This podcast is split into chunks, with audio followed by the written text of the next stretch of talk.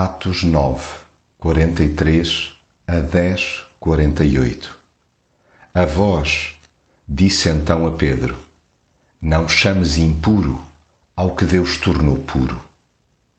Há lições que não se esquecem, e Deus é perito nessas aulas de excepcional relevância. Ele permite que sejamos alojados ou abordados por gente que já está a ser trabalhada por si Enquanto seus seguidores, cabe-nos somente perceber o nosso humilde papel. Para isso, há que estar receptivo às suas correções. É que inúmeras vezes são os nossos preconceitos que impedem que o seu reino avance. Obstaculizamos o que Deus simplifica. Nessas ocasiões não admira que ouçamos da sua parte. Não chames tu comum ao que Deus purificou. Sirva também a reprimenda para alargar a nossa tacanha visão espiritual.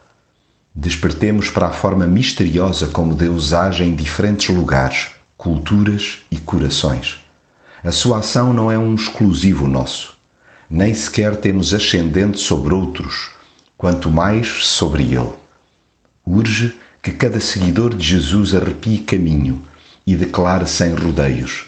Na verdade, reconheço que Deus não faz acessão de pessoas mas que lhe é aceitável aquele que em qualquer nação o teme e pratica o que é justo.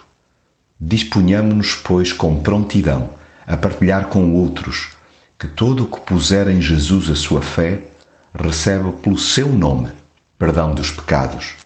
Quando o fizermos sem reservas de qualquer espécie, assistiremos ao mover único do Espírito Santo.